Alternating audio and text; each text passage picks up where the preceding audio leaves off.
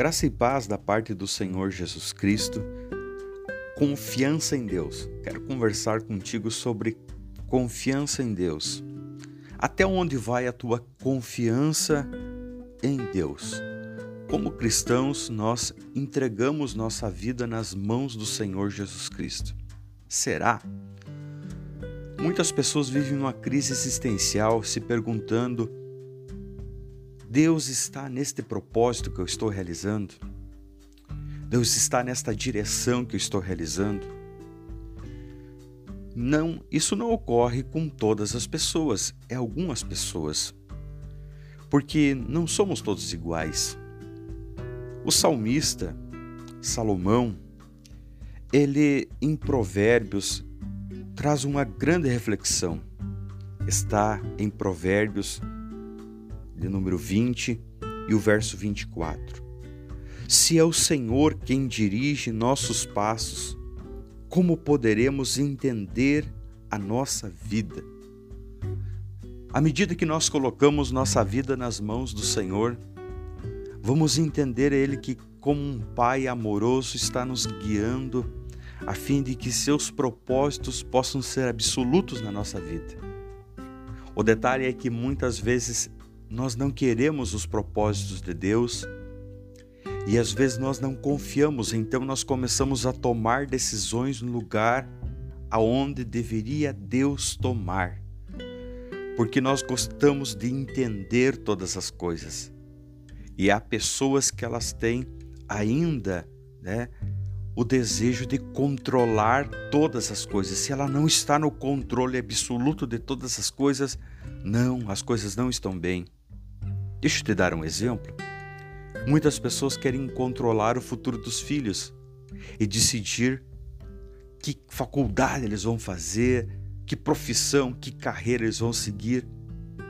Mas quando é criança, ele não consagrou a Deus o filho e entregou nas mãos do Senhor, ele não foi ensinando ao longo da caminhada do filho que o filho pode buscar uma profissão digna, que ganhe uma boa remuneração não falou sobre os dilemas da vida da criança e às vezes deseja decidir pelo filho diante dos seus problemas, de seus dilemas. O detalhe é que o filho tem um pensamento próprio, tem decisão própria.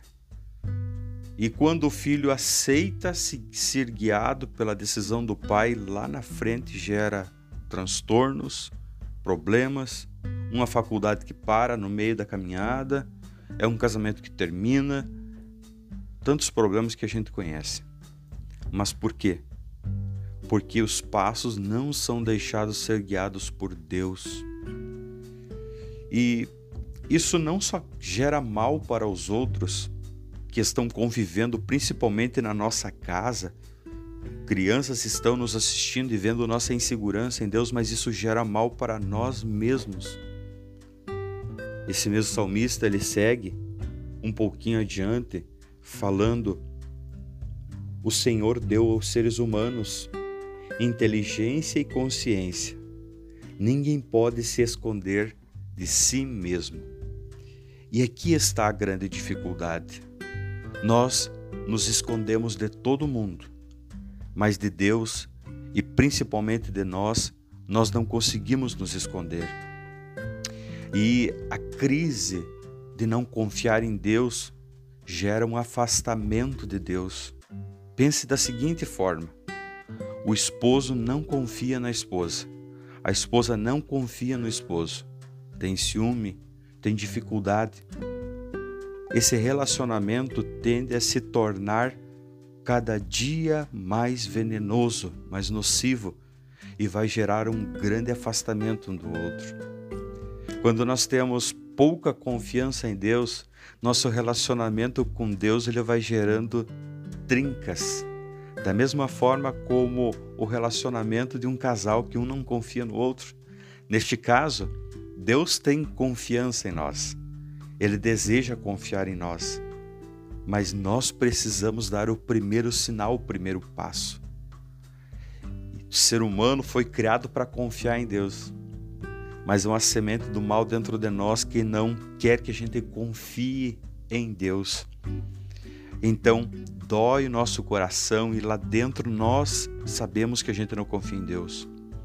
A gente pode até dizer para os outros que confia, pode até transparecer, mas às vezes nossas decisões elas são pautadas na nossa vontade, no nosso querer e não numa busca de palavra de oração e nem uma busca do entendimento da vontade de Deus. E geralmente a gente sabe onde isso termina, né? O desejo de Deus é que você desfrute da presença de Deus plena na tua vida.